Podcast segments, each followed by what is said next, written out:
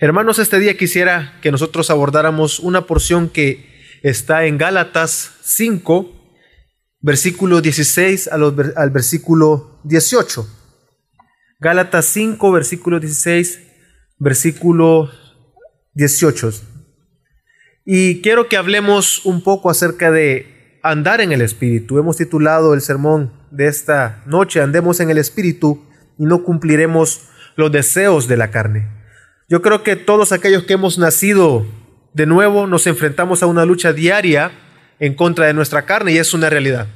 No podemos ignorar y al contrario, eh, no podemos ignorar nuestra carne, sino que al contrario debemos de tener una perspectiva correcta de nuestro pecado. Muchas veces, y es fácil ver nuestro pecado y no verlo tan grave, no verlo tan grotesco, más cuando comparamos tal vez con otras personas y yo no hago eso. Pero delante de Dios nuestro pecado y delante de Dios que Dios es puro y santo, el pecado es pecado y no hay categorías. Todo lo ofende a Él, aquello que es pecaminoso.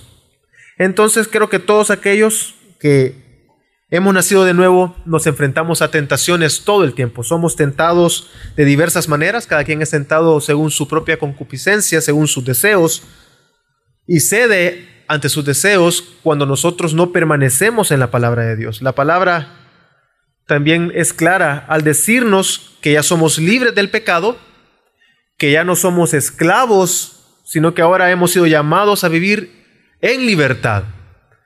Y muchas veces esto genera un conflicto en nuestra mente, porque si ya somos libres y somos libres del pecado, porque es una realidad, ¿por qué seguimos pecando?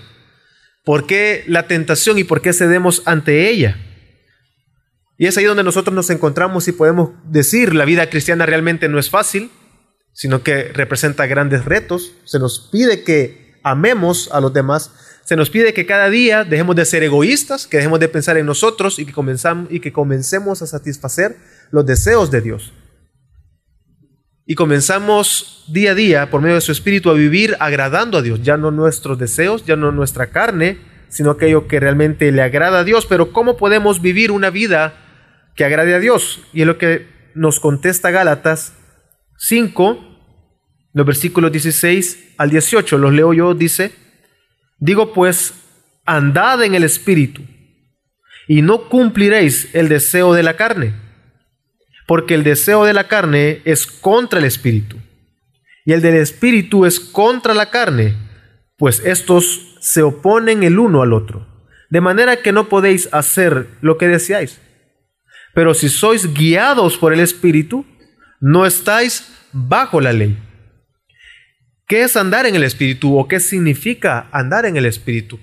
De este pasaje vamos a tratar de contestar tres cosas. La primera pregunta que ya les hice, ¿qué es andar en el Espíritu o qué significa andar en el Espíritu? Segundo, ¿por qué es importante que nosotros andemos en el Espíritu? ¿Qué importancia tiene que día a día caminemos y andemos en el Espíritu. Y tercero, ¿cómo yo puedo vivir en el Espíritu? Porque lo que estamos leyendo en Gálatas es una orden. No es una opción, pero también ya es una realidad en nosotros, porque no depende de nosotros. Y es lo que Pablo, si nosotros leemos toda la carta, ha tratado de refutar a la iglesia a la que estaba dirigiendo su carta en Gálatas, las iglesias en Gálatas, en Galacia, nosotros nos encontramos que Él está en una lucha y ha visto que hay una lucha en las iglesias. Una mentira que está creciendo, que es vivir por las obras. Los judaizantes dicen, ok, si quieren ser cristianos, primero deben de cumplir la ley, deben de circuncidarse, y luego de haber cumplido todos los preceptos de la ley, entonces ustedes pueden ser cristianos. Es importante que por medio de las obras seamos salvos. Solo así va a ser posible. A través de nosotros vivir una vida de perfección. Y eran las enseñanzas que estaban siendo predicadas a lo que Pablo comienza a contestar y escribe su carta diciendo, no, ya no somos esclavos, sino que hemos sido llamados a vivir en libertad. Ya no vivimos por la ley y no somos justificados por la ley, sino que somos justificados por Dios por medio de su gracia y podemos vivir la vida cristiana y aquello que nos ordena de manera y únicamente a través del Espíritu Santo, por gracia. Digo pues, andad en el Espíritu, pero ¿qué es o qué significa que andemos en el Espíritu. Si nosotros leemos el versículo 18, pero si sois guiados por el Espíritu, no estáis bajo la ley. Nosotros nos damos cuenta que hace una referencia si, si somos guiados por el Espíritu. Es decir, y pudo haber dicho, si ustedes siguen al Espíritu, si ustedes hacen y siguen día a día al Espíritu, ya no van a vivir bajo la ley, lo cual sería cierto. Pero eso llevaría entonces a poner el énfasis en nuestra acción, a que nosotros debemos de seguir al Espíritu. Entonces, cuando él dice en el 16, andad en el Espíritu, se está refiriendo, si leemos el 18, a que debemos de ser guiados por el Espíritu. Es decir, que no depende de nosotros. Lo que está resaltando es la obra del Espíritu. No es por nuestras fuerzas. Y como les dije, eso es todo lo que ha tratado de luchar Pablo de que ellos dejen o que dejen de creer, que dejen de practicar la salvación por obra, sino que definitivamente ellos deben de creer y vivir por medio de la fe. En Cristo Jesús dice Gálatas 3, los versículos 1 al 3. Oh Gálatas insensatos, ¿quién os ha fascinado a vosotros ante cuyos ojos Jesucristo fue presentado públicamente como crucificado? Esto es lo único que quiero averiguar de vosotros. ¿Recibisteis el Espíritu por las obras de la ley o por oír con fe? Tan insensatos sois, habiendo comenzado por el Espíritu, ¿vas a terminar ahora por la carne? Y es que les estaba reclamando, ¿cómo es posible si su salvación es por fe, no por obras, si recibieron al Espíritu por fe, ¿cómo es posible que entonces tratemos de vivir por nuestras obras? Tratemos de vivir una vida cristiana por nuestras acciones, creyendo que nuestras acciones nos dan méritos para la salvación o las obras nos van a santificar. ¿Cómo es posible si han recibido y, Cristo mismo fue crucificado, fue llevado y fue presentado para que nosotros recibamos por gracia, por fe en Jesucristo como nuestro Dios y Salvador, el Espíritu para vivir de esa misma manera, por gracia. También podemos ver esto en el versículo, en los versículos anteriores, en el capítulo 5 que nos encontramos en este momento, el versículo 13 dice, porque vosotros hermanos a libertad fuiste llamados, solo que no uséis la libertad como pretexto para la carne, sino servíos por amor los unos a los otros. Lo que está diciendo o lo que nos dice es que usted y yo somos llamados a vivir en libertad. Y es que la libertad debemos de entender que no es un pretexto para vivir tras los deseos de nuestra carne. Y es lo que está diciendo, si somos, y él ha dicho, si somos, lo vamos a leer un poquito más adelante, si somos hijos de Dios, hemos recibido por gracia la salvación. Entonces debemos de vivir por gracia, caminando por gracia, no por obras. Pero que vivamos en libertad no quiere decir que vamos a dar rienda suelta al pecado. Porque, bueno, ya nada nos puede arrebatar de la mano de Dios, así que podemos pecar con libertad. No, Él está diciendo, hemos sido llamados a la libertad, a vivir en libertad, pero no podemos utilizar esa libertad como pretexto para pecar. Si esto es así, lo que estaríamos demostrando es que no hay salvación, que realmente no hemos recibido el Espíritu, sino que estamos aún esclavos del pecado si vivimos en libertad haciendo y cumpliendo nuestros deseos, viviendo según nuestras pasiones, entonces queda claro en estos versículos que hay una lucha continua entre la carne y el espíritu. Y es lo que decía al principio. Día a día usted y yo luchamos, nos enfrentamos a diversas tentaciones, somos tentados según nuestras propias concupiscencias, según nuestras propias pasiones, según los deseos que hay en nuestro corazón. Y esa es la lucha diaria a la que nosotros como hijos de Dios nos enfrentamos. Entonces, volviendo a lo que significa andar en el Espíritu, el versículo 18 del capítulo 5 lo que está resaltando es la obra del Espíritu y no nuestra obra. Porque dice que si somos guiados por el Espíritu, Él comienza diciendo deben de andar, andemos y andad según el Espíritu. Pero en el 18 nos está diciendo, si sois guiados, es decir, que no depende de nosotros, es Dios por medio de su Espíritu quien nos guía a vivir una vida en libertad, a vivir una vida correcta, agradando a Dios, pero también es una realidad que hay una lucha constante entre nuestra carne y el Espíritu de Dios. Entonces, nosotros debemos de ser guiados. Nosotros debemos de ser personas que, que obedecemos a la palabra, pero entendiendo que ya es una realidad que su Espíritu mora en nosotros y este mismo nos guía a obedecer la palabra. Entonces, si nosotros seguimos leyendo en Gálatas 5, los versículos 22 al 25, hasta el 26, perdón, muestran que es andar en el Espíritu. De alguna manera nos va a mostrar cómo yo puedo, porque yo, puedo, yo, yo ando en el Espíritu. Pero ¿cómo sé que usted anda en el Espíritu? ¿Cómo sabemos que andamos en el Espíritu? Debe de ser mostrado en nuestras vidas diarias. Dice Gálatas 5, 22 al 26. Mas el fruto del Espíritu es amor, gozo, paz, paciencia, benignidad, bondad, fidelidad, mansedumbre, dominio propio. Contra tales cosas no hay ley. Pues los que son de Cristo Jesús han crucificado la carne con sus pasiones y deseos. Si vivimos por el Espíritu, andamos también por el Espíritu. No nos hagamos vanagloriosos, provocándonos unos a otros, envidiándonos unos a otros. Y es que está diciendo que el fruto del Espíritu es aquel que, que se muestra en nosotros por medio del el amor, del gozo, de la paz, paciencia, y debemos de analizar nuestras vidas día a día. Si nosotros somos hijos de Dios, somos guiados por su Espíritu, así que nosotros andamos en el Espíritu, eso queda en evidencia cuando nosotros mostramos amor por nuestros hermanos.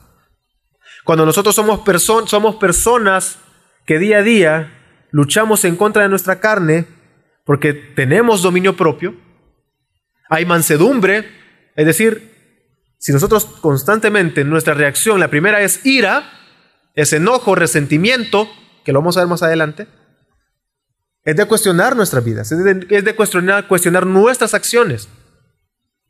Ver cómo las circunstancias están sacando a la luz lo que hay en nuestro corazón. Porque si somos hijos de Dios, estamos siendo guiados por su Espíritu, entonces actuamos con paciencia, con benignidad, con bondad, con fidelidad, mansedumbre, dominio propio. Y es que contra tales cosas no hay leyes. ¿Por qué? Porque no vivimos según las obras. Una vez más, vemos aquí que no es el fruto de nosotros, no es nuestro fruto, es del Espíritu. Una vez más radica y está resaltando la obra del Espíritu y no nuestra acción. Si usted puede ser alguien amoroso, si usted puede ser alguien paciente, no es porque usted sea alguien paciente, sino porque Dios, por medio de su Espíritu, lo está guiando a usted a mostrar paciencia en una circunstancia. Si usted es alguien que lucha constantemente porque no le, cuesta vivir en paz con los demás, pero usted, usted se da cuenta que pelea menos, que usted es alguien cada vez menos eh, airado, usted debe entender que no es por su obra. No es porque usted tenga la fuerza y la capacidad, es por el Espíritu de Dios que mora en usted, que ha sido entregado y que es una realidad y que puede llevarlo a usted a mostrar más paciencia y ser alguien que procure la paz con su hermano. Entonces andar en el Espíritu quiere decir que usted y yo cada día mostramos el fruto del Espíritu. Pero una vez más nos notamos y podemos ver que no radica en nosotros, sino en el Espíritu. De igual manera, probablemente Pablo tenía en mente las palabras de Jesús, las que encontramos en Juan 15. Voy a leer el capítulo 4 y el capítulo 5, el versículo 4 y el versículo 5. Juan 15. Permaneced en mí y yo en vosotros. Como el sarmiento no puede dar fruto por sí mismo, si no permanece en la vid. Así tampoco vosotros, si no permanecéis en mí, permanecéis en mí, perdón. Yo soy la vid, vosotros los sarmientos. El que permanece en mí y yo en él, ese da mucho fruto. Por, porque separados de mí nada podéis hacer. Así que la única manera para dar ese fruto es permanecer en Cristo. Permanecer en Él. Porque el fruto no depende de nosotros. Un tronco del árbol, si yo lo corto y lo llevo a mi casa y lo pongo en el patio sin, sin injertarlo, sino que solo dejarlo ahí, no va a dar fruto, porque ya no está pegado al tronco, ya no está pegado al árbol. De igual manera, usted y yo no podemos dar un fruto bueno, correcto, si no permanecemos en Cristo, si no permanecemos en la palabra de Dios. Es decir, que debemos y damos fruto cuando nosotros permanecemos y andamos en el Espíritu, siendo guiados por el Espíritu, ya que Él mismo nos da esa vida para poder dar correctamente esos frutos, y no es por nuestras fuerzas. Pero tampoco, hermanos, caigamos en el error entonces de decir de que nuestra voluntad está desactivada y que somos máquinas que simplemente inertes que actuamos. No. Usted y yo, nuestra voluntad no, es, no está no está anulada, mejor dicho, sino que hemos sido regenerados, hemos sido salvados, hemos recibido una nueva vida y en esa novedad de vida hemos recibido el Espíritu de Dios por medio del cual estamos siendo guiados a vivir y andar de manera voluntaria, agradando y obedeciendo a Dios.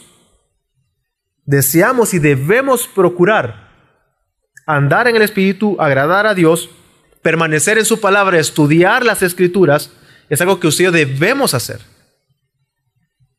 La libertad a la que hemos sido llamados no es una, una libertad que nos hace a nosotros ser inertes y estar sin ninguna actividad siendo guiado como que si fuéramos títeres. No es así, hermanos. Nuestra voluntad no está desactivada en ningún momento.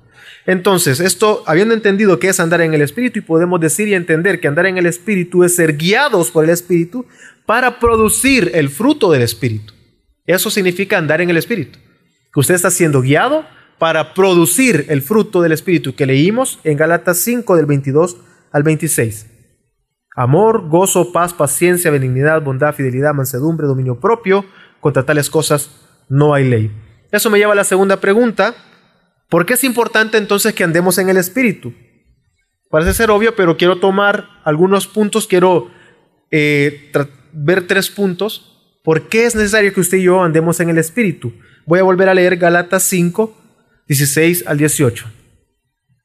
Digo pues, andad por el Espíritu y no cumpliréis los deseos de la carne.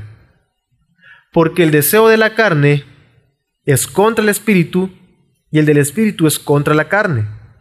Pues estos se oponen el uno al otro, de manera que no podéis hacer lo que deseáis. Pero si sois guiados por el Espíritu, no estáis bajo la ley. El versículo 16 nos dice que si andamos en el Espíritu no vamos a cumplir los deseos de la carne. Y esto y en eso precisamente radica la importancia de andar en el espíritu. Hay unas versiones que traducen mal esta porción. He puesto Reina Valera 60, lo dice de manera distinta. Digo pues, andad en el espíritu y no satisfagáis los deseos de la carne. Es, en esta versión lo está mostrando como una orden, como una, podríamos decir, dualidad, y no lo está mostrando como una promesa lo que realmente es, es una promesa. Si nosotros leemos esta versión, podemos decir entonces que yo debo de andar en el Espíritu y al mismo tiempo luchar para no satisfacer los deseos de la carne. Entonces yo debo de caminar agradando a Dios al mismo tiempo que yo debo de luchar para no satisfacer mis deseos. De alguna manera me centra en mí, en mi accionar, pero no es así. Cuando nosotros vemos yo creo que aquí hago un paréntesis, hermano, por eso es importante que usted y yo estudiemos la palabra. No estoy diciendo que, que debemos de desechar la Biblia Reina Valera. A eso viene la importancia de poder estudiar, de ver las diferentes versiones, de conocer idiomas bíblicos y esforzar de, de, aprender los idiomas originales en que han sido escritos para poder extraer de mejor manera lo que en ellos está. Y hay muchas versiones y nosotros debemos de saber y leer y entender y estudiar las escrituras. Por eso, hermanos, sea alguien dedicado al estudio de la palabra. No sea alguien que vive una vida cristiana que solo se queda con lo que recibe un domingo o un miércoles, sino que usted viene, se congrega porque es necesario, es parte de la vida cristiana, somos edificados, pero también usted día a día estudia la palabra de manera formal. Usted investiga, usted profundiza en las escrituras. Es importante que lo haga, hermanos. Pero si nosotros, volviendo al punto, cerrando el paréntesis, si nosotros vemos lo que nos podría decir o podría entender en esta versión es, mientras hago una cosa, tengo que dejar de hacer la otra, pero no es así. Lo que nos está diciendo el sentido correcto es, en la manera que somos guiados por el Espíritu, la promesa es, ustedes ya no van a satisfacer sus propios deseos. Van a agradar más a Dios. ¿Por qué? Porque yo no puedo en mi propia carne, yo no puedo satisfacer los deseos de Dios. No puedo satisfacer la ley por mí mismo, no puedo hacerlo. ¿Cómo hago? Andemos en el Espíritu. Y es una realidad en nosotros. ¿Y qué significa andar en el Espíritu? Que somos guiados por el Espíritu para dar el fruto del Espíritu. No por nuestras fuerzas. Eso es una promesa para nosotros. En la manera que usted permanece en la palabra, permanece en la vida, usted va a comenzar a dar el fruto correcto. Usted va, se va a dar cuenta que cada vez ya no satisface sus propios deseos, ya no satisface su yo, su egoísmo, su arrogancia, sino que renuncia a usted para poder agradar a los demás y como lo vemos en, en Gálatas un poquito atrás, nos dedicamos entonces a poder satisfacer los deseos de Dios amando a nuestros hermanos. Y vamos a llegar a ese punto. Así que en la medida que andamos y permanecemos en el Espíritu, tengamos la seguridad que no vamos a satisfacer los deseos de nuestra carne. Esos deseos de la carne son los que vemos en Gálatas 5 del 19 al 21. Lo voy a leer.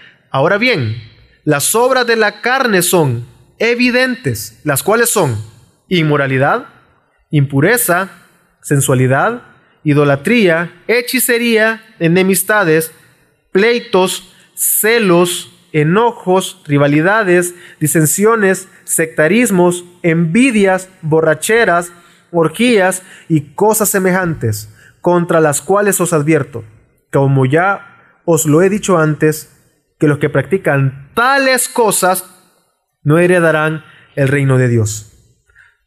Así que al vivir siendo guiados por el Espíritu, hermanos, como resultado nos trae que ya no buscamos satisfacer nuestros propios anhelos, nuestro egoísmo, dejamos de, perdón, de pensar en nosotros. Dejamos de ser personas sensuales. Dejamos de ser personas inmorales. Dejamos las enemistades.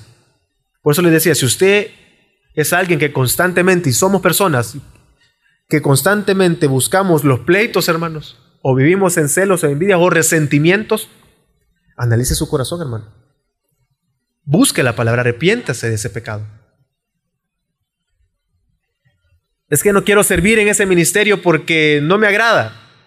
Es que el ministerio, no, no es el ministerio, es su corazón. Es que no, no, es que la persona, esta persona, es que usted no sabe cómo me ha tratado, pero no es como lo ha tratado, es su corazón. ¿Por qué no va a buscar la paz con su hermano? y comenzamos a ver y analicemos nuestro corazón.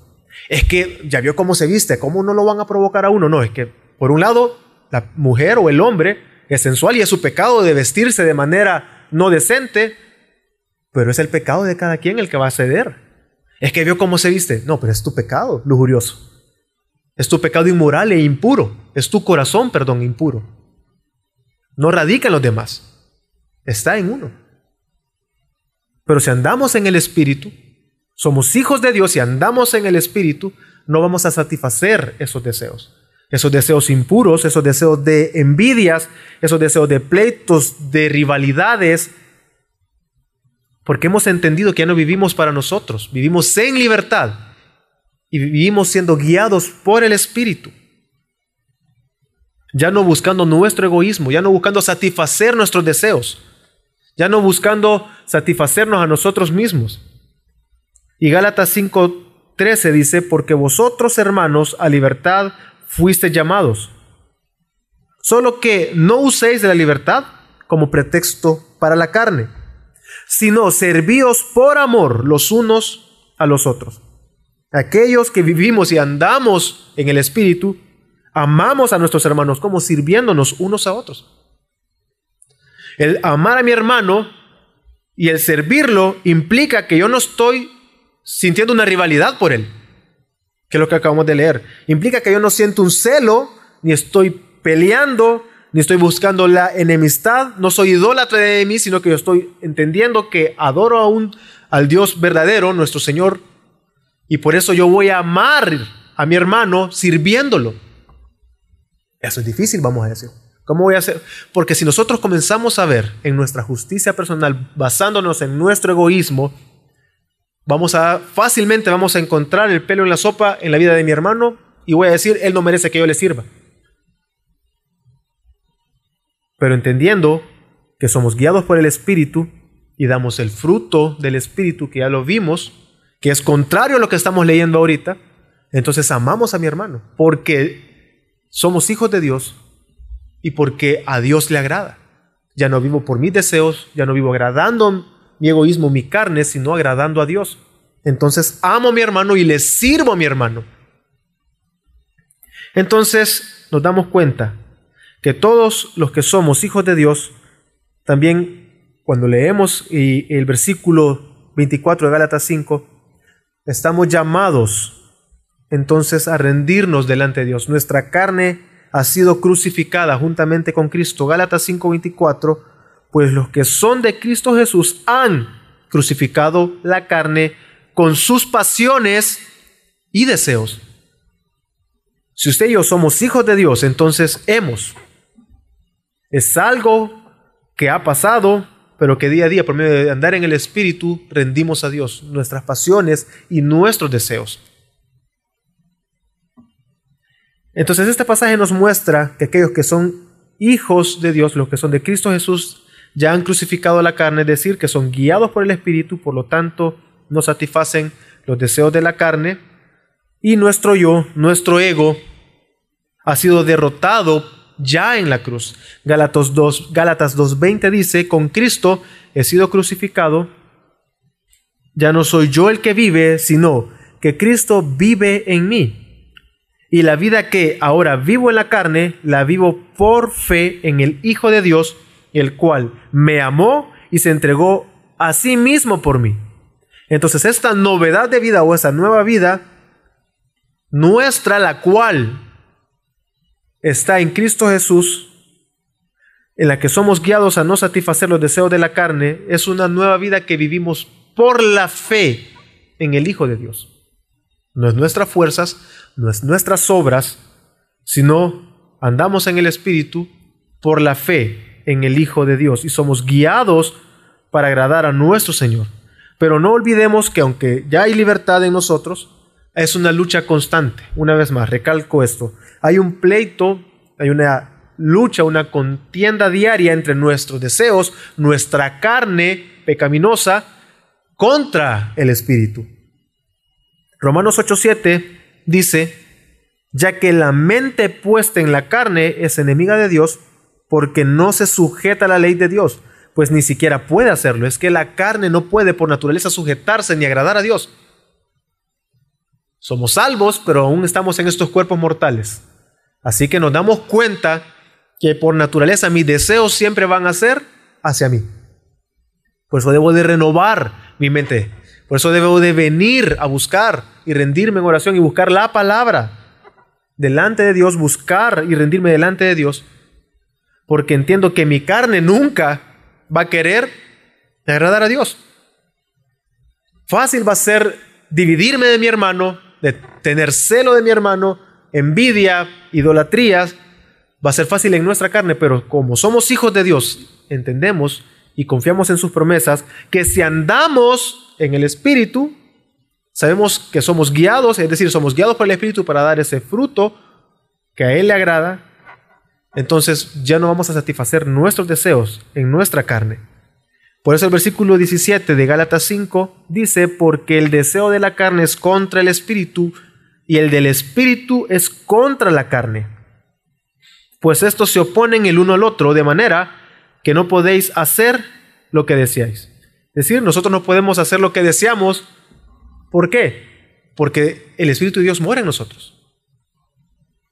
Y si somos hijos de Dios, eso es una verdad nos damos cuenta que no podemos hacer lo que queremos en nuestra carne. Qué bueno, hermanos. Porque en mi carne lo que queremos es pecar, en nuestra carne lo que queremos es pecar. Pero Dios, que es grande en misericordia, lleno de gracia, nos ha entregado al Espíritu, quien mora en su iglesia y que ahora en Cristo Jesús nosotros podemos andar en el Espíritu, somos guiados por el Espíritu y ya nos satisfacemos nuestros deseos. Porque nosotros, como les decía, no deseamos perdonar, no deseamos servir, no deseamos estudiar la Biblia porque lo vemos algo cansado, no deseamos ser generosos con nuestro hermano porque yo he trabajado mucho, ¿para qué le voy a dar yo a este mi hermano si me, tanto que me ha costado? Nuestra carne no va a desear nunca obedecer ni mostrar aquellas virtudes que son propias de los que son hijos de Dios, amor, paciencia. Entonces es una, es una lucha constante en la cual no podemos ni descuidarnos un solo minuto, hermanos, porque nuestra carne toma ventaja. Una semana que usted deja de congregarse, deja de estudiar la palabra de Dios, usted ya está peleado y dividido con medio mundo. Y anda amargado y estresado. Y el mismo pecado no nos hace ver que somos nosotros y comenzamos a decir que son las circunstancias, que son todo aquello que nos rodea, el trabajo, mi esposa, mis hijos. No, es el corazón, hermanos. Por eso no podemos descuidarnos ni un solo segundo, ni un minuto de estudiar y permanecer en la palabra de Dios. Entonces, debemos, habiendo hablado un poco de eso, también podemos ver que es importante andar en el Espíritu, porque nosotros así vencemos a la carne y una realidad también que ya Dios ha derrotado nuestra carne por medio de su Espíritu. Y en Gálatas 5:17 nosotros encontramos una promesa, lo vuelvo a leer, porque el deseo de la carne es contra el Espíritu y el del Espíritu es contra la carne, pues estos se oponen el uno al otro de manera que no podéis hacer lo que deseáis. Qué bueno que no podemos hacer lo que deseamos, hermanos. Y es que todos aquí experimentamos esa lucha interna de la que estamos hablando, esa lucha constante de no congregarnos, de no disipularnos, de no estudiar la palabra, de permanecer en armonía con mi hermano. Es una lucha a la cual todos aquí enfrentamos. Son luchas que enfrentamos constantes. Pero un verdadero cristiano debe de entender, y aquellos que estamos acá entendemos, que no es que ya no tenemos deseos pecaminosos o que no haya en nuestra mente deseos pecaminosos sino más bien que estamos en lucha, en una lucha constante en contra de esos deseos, por medio del Espíritu. Nosotros anhelamos día a día ser libres de esta carne, un día entrar en gloria eterna y realmente ser libres ya de esta carne, de este cuerpo de pecado y entrar en perfección eterna delante de nuestro Dios para darle gloria. Deseamos eso, los que somos hijos de Dios. Pero mientras esperamos, hermanos, incluso alabemos a Dios por esa lucha que tenemos día a día en contra de nuestra carne. ¿Por qué? Preocupémonos que cuando nosotros estemos pecando no sentamos ni siquiera remordimiento, que nos sentimos tranquilos, que mentimos con la mayor libertad del mundo, que yo no veo preocupante estar dividido de mi hermano. Preocúpese, hermanos, si es así. Preocúpese de no tener estas luchas en contra de su carne, en contra de su pecado, de no estudiar la palabra, de no nos, voy a decir, de no congregarnos, de no ser generosos, de las divisiones. Si no, se, o sea, si no sentimos esa lucha en contra de esos deseos pecaminosos, usted debe de preocuparse. Entonces, gloria a Dios que aquellos que hemos recibido la salvación estamos en una lucha constante en contra de nuestra carne. Porque eso viene a ser evidencia de que el Espíritu de Dios muere en nosotros. Que nos está diciendo eso que vas a hacer está malo. Y usted siente en su corazón, no puedo hacer esto. No lo puedo hacer. Y es una lucha constante, no es correcto hacer esto. Entienda que al final eso viene a ser evidencia de que el Espíritu de Dios muere en usted, pero viene a quedar evidenciado en que usted obedece y complace a Dios antes que su carne, antes que sus deseos. No quiere decir que no pecamos, hermanos, sino que cuando hemos pecado somos íntegros confesando nuestro pecado delante de Dios, arrepintiéndonos corrigiendo, enderezando y caminando, obedeciendo la palabra, entendiendo que el Espíritu de Dios muere en nosotros, es Él quien nos guía para no cumplir nuestros deseos, sino por el contrario, dar ese fruto correcto. Pero nosotros podemos ver que el énfasis del versículo 16 y 17 en sí mismo no es la lucha contra la carne, contra el espíritu, en el versículo 16 y 17, sino más bien la victoria del Espíritu de Dios en nosotros. Esa victoria que es, ha sido realizada por Cristo Jesús en la cruz. Ese es el énfasis, porque dice, ya no hacen lo que quieren. Hay una pared ahí, ya no, ya no, ya no vivimos para nosotros. El énfasis es esa victoria del Espíritu en nuestras vidas, de ya no satisfacer nuestros deseos, sino agradar a nuestro Dios y Señor. Por eso, el versículo 24 de Gálatas 5, una vez más lo leo, dice, porque los que son de Cristo Jesús han crucificado la carne con sus pasiones y deseos. Así que el Espíritu de Dios ya peleó y ganó la batalla. Por tal razón no tiene sentido, hermanos, vivir confiando en nuestra carne, viviendo bajo la ley. Otro punto es del por qué es importante es porque vivir o andar en el Espíritu de esta manera es que damos el fruto del Espíritu que le agrada a Dios y que cumple la ley. El versículo de 18 dice, pero si sois guiados por el Espíritu, pero perdón, pero si sois guiados por el Espíritu, no estáis bajo la ley. Y si comparamos esto con Romanos 8, voy a leer Romanos 8, 3 y 4. Pues lo que la ley no pudo hacer, ya que era débil por causa de la carne, no es que la ley sea mala, sino que es débil por nuestro pecado, es lo que dice. Dios lo hizo. ¿Cómo? Enviando a su propio Hijo en semejanza de carne de pecado y como ofrenda por el pecado, condenó al pecado en la carne, para que el requisito de la ley se cumpliera en nosotros, que no andamos conforme a la carne, sino conforme al Espíritu. Y el hecho de que nosotros vivamos en libertad no quiere decir que no tengamos que cumplir la ley o que, o que obedecer la ley. Pero debemos de entender correctamente. Lo que dice el versículo es que ya el Espíritu de Dios en nosotros cumplió todas las exigencias de la ley. Porque andamos en el Espíritu. Ya Jesucristo, por medio de su muerte en la cruz, entregándonos a su Espíritu, ya ha cumplido todo lo que la ley exigía. Entonces, ¿cómo nosotros podemos decir, ya cumplimos la ley a cabalidad? ¿Por nuestras fuerzas? No. ¿Por qué? Porque el Espíritu de Dios muere en nosotros, porque Dios murió en la cruz y cumplió. Y el Espíritu de Dios, Dios por medio de Jesucristo, por medio de su muerte en la cruz, entregándonos a su Espíritu, andamos en su Espíritu, nosotros hemos cumplido las exigencias de la ley. Entonces quiere decir que ahora que eh, andamos en el Espíritu de Dios, quien mora en nosotros, quien nos guía, ha generado esa demanda que la ley tenía. Cuando somos conducidos por el Espíritu de Dios, ya no estamos bajo la opresión de la ley en nuestras vidas, porque produce en nosotros el amor, que es lo que la ley demanda. ¿Cómo sabemos esto?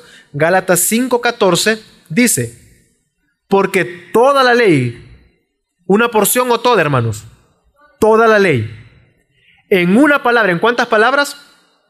En una palabra se cumple en el precepto. Amarás a tu prójimo como a ti mismo. Lo que está diciendo es que en una palabra se cumple. Y la palabra de Dios nos dice, ¿cómo resumimos la ley? Amarás al Señor tu Dios. Aquí está diciendo, amarás a tu prójimo. El versículo 22 de Gálatas dice que el fruto del Espíritu es, y comienza diciendo amor, y comienza a dar una serie de virtudes. Por eso Pablo concluye en ese mismo versículo, teniendo en mente el amor, contra tales cosas no hay ley. Y es que no hay ley contra eso. El Espíritu de Dios produce en nosotros aquello que la ley demanda, el amor. No depende de nosotros. No es nuestras fuerzas. Porque toda la ley en una palabra se cumple en el precepto, amarás a tu prójimo como a ti mismo. El versículo 22 de Gálatas ahí mismo dice que el fruto del Espíritu es el amor. Termina diciendo contra tales cosas no hay ley. Es decir, que no es posible, hermanos, estar bajo la opresión de la ley cuando el Espíritu de Dios produce en nosotros lo que la ley demanda. Ya cumplimos la ley, pero no quiere decir que no debamos de cumplirla, es lo que, es lo que trato de decirles. Ya fue cumplida en nosotros por medio de su Espíritu, no por nuestras fuerzas sino porque Dios mismo ya la cumplió en nosotros. Pero entonces, para concluir, ¿cómo podemos andar en el Espíritu? si hemos sido llamados a libertad y nos damos cuenta que debemos de andar en el Espíritu para no satisfacer los deseos de la carne, y por eso es importante para no satisfacer los deseos de la carne, Entonces, ¿cómo yo puedo andar en el Espíritu? Nosotros podemos ver cuando leemos todo el libro de Gálatas, nos damos cuenta que hemos sido llamados a somos llamados a vivir en libertad, vivir por medio de la fe. Gálatas 5:5 nos dice, pues nosotros por medio del Espíritu esperamos por la fe la esperanza de la justicia. Y así que vivimos por medio del Espíritu, andamos por medio del Espíritu, cuando por medio de la fe nosotros estamos esperando las promesas de Dios. Por la fe. No es por nuestras fuerzas, no es por nuestras obras, es por la fe.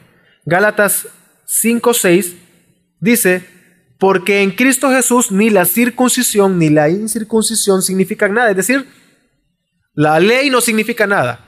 Nuestras obras no significan nada, sino la fe que obra por amor. Y es que ahora que andamos en el Espíritu, el Espíritu produce en nosotros el amor, lo que la ley demanda. Pero debemos de vivir nosotros en la fe. Ahora vivimos por fe, por esa fe que obra por amor. Gálatas, eh, Gálatas 3:23 nos dice, antes de venir la fe, estábamos encerrados bajo la ley, confinados para la fe que había de ser revelada. Y es que antes que Cristo Jesús viniera, antes que la fe viniera, usted y yo vivíamos bajo la ley, vivíamos bajo las ordenanzas, tratando por nuestros medios, tratar, eh, eh, intentando de cumplir la ley. Pero cuando vino la fe, que es por medio de Cristo Jesús, hemos traídos, hemos sido traídos a libertad, entonces ahora vivimos por fe, por fe en Cristo Jesús. Antes estábamos totalmente bajo la ley y el versículo 18 dice que ahora si nosotros vivimos y somos guiados por el Espíritu, ya no estamos bajo la ley. Entonces, podemos ver que cuando llega la ley, ahora somos y somos guiados por el Espíritu, pero sabemos que es por medio de esa fe. Gálatas, Gálatas 3.5 dice, aquel, pues, que os suministra el Espíritu y hace milagros entre, entre vosotros, ¿lo hace por las obras de la ley o por oír con fe? La respuesta, puede ser una pregunta retórica, es por fe. Lo hace por oír la fe. El Espíritu de Dios hace su obra en nosotros solamente por medio de oír, oír la, por fe. Somos santificados entonces por la fe, es lo que quiere decir esta porción. Y la fe viene por el oír, el oír la palabra de Dios. No es por nuestras fuerzas, es por la fe. Pero entonces Gálatas 2.20 dice, con Cristo he sido crucificado, ya no soy yo el que vive, sino que Cristo vive en mí. La vida que ahora vivo en la carne, la vivo por fe en el Hijo de Dios, el cual me amó y se entregó a sí mismo por mí. Hermanos, nuestro andar en el Espíritu, la vida que ahora vivimos en nuestra carne y en esta porción de Gálatas 2.20, la carne no está hablando del pecado, está hablando de nuestra vida humana, y esa novedad de vida en la que estamos ahora, la vivimos únicamente por la fe. ¿La fe en quién? En el Hijo de Dios. En el Hijo de Dios que se entregó a sí mismo y murió en la cruz en lugar nuestro. Y así como Jesús murió en la cruz y resucitó para sentarse a la diestra del Padre, sentarse en gloria eterna, ahora nosotros, usted y yo, hemos muerto a nuestros pecados, hemos muerto a ese viejo hombre y ahora hemos resucitado a una novedad de vida para vivir y andar en el Espíritu, siendo guiados por el Espíritu para no satisfacer. Una vez más, hermanos, no depende de nosotros. Pero debemos de tener fe. ¿En quién? En Jesús. Y esa fe, ¿cómo viene a nosotros? No podemos dejar de alimentarla. Y Romanos 10, 17 dice así que la fe viene por el oír y el oír la palabra de Cristo. Es por medio del testimonio público de que Jesús es Dios, la palabra, las escrituras. No dejemos de meditar la palabra cada día. Agarre la porción de las escrituras, lea la palabra de Dios, tome esas promesas, anótelas aparte. No estoy hablando de misticismo, hermanos, sino que aquellas porciones que nos muestran nuestro pecado, que, en las cuales somos reconfortados, somos animados, para cuando tengamos esos momentos difíciles tengamos a la mano aquellas porciones de la palabra de Dios que nos guían hacia Cristo a ver nuestro pecado y a entender Que con que nosotros en nuestras fuerzas no podamos, sabemos y entendemos que su Espíritu nos sostiene y nos preserva y nos hace caminar en la vida a la cual hemos sido llamados a libertad, hermanos. No dejemos de alimentar nuestra fe por medio de estudiar la palabra. Debemos de meditar en las escrituras, debemos de estudiar las escrituras, debemos de creerlas, debemos de tener fe en aquel que nos salvó, aquel que murió en la cruz pero resucitó y está sentado a la diestra del Padre porque así como Él murió y resucitó, así nosotros hemos muerto y resucitado y estamos esperando su segunda venida para entrar en gloria eterna con Él. No depende de nosotros, hermanos. Confiemos en esta promesa, que si nosotros andamos en el Espíritu, sabemos y tenemos por seguro que no vamos a satisfacer nuestros deseos. Y muchas veces nos encontramos, estoy cansado ya de mi pecado. Porque los que somos hijos de Dios, cuando nosotros nos damos cuenta de nuestra terquedad en la arrogancia, en la mentira, en la envidia, en el resentimiento, si creemos y hemos nacido de nuevo, nos cansamos y decimos, Señor, yo quiero que seas tú quien quite esto de mi corazón, hermano, confiemos en que esto ya es así. Vengamos a la palabra, busquemos las escrituras, estudiemos y entendamos que si andamos en el Espíritu, ya no vamos a satisfacer los deseos de la carne. Vamos a orar.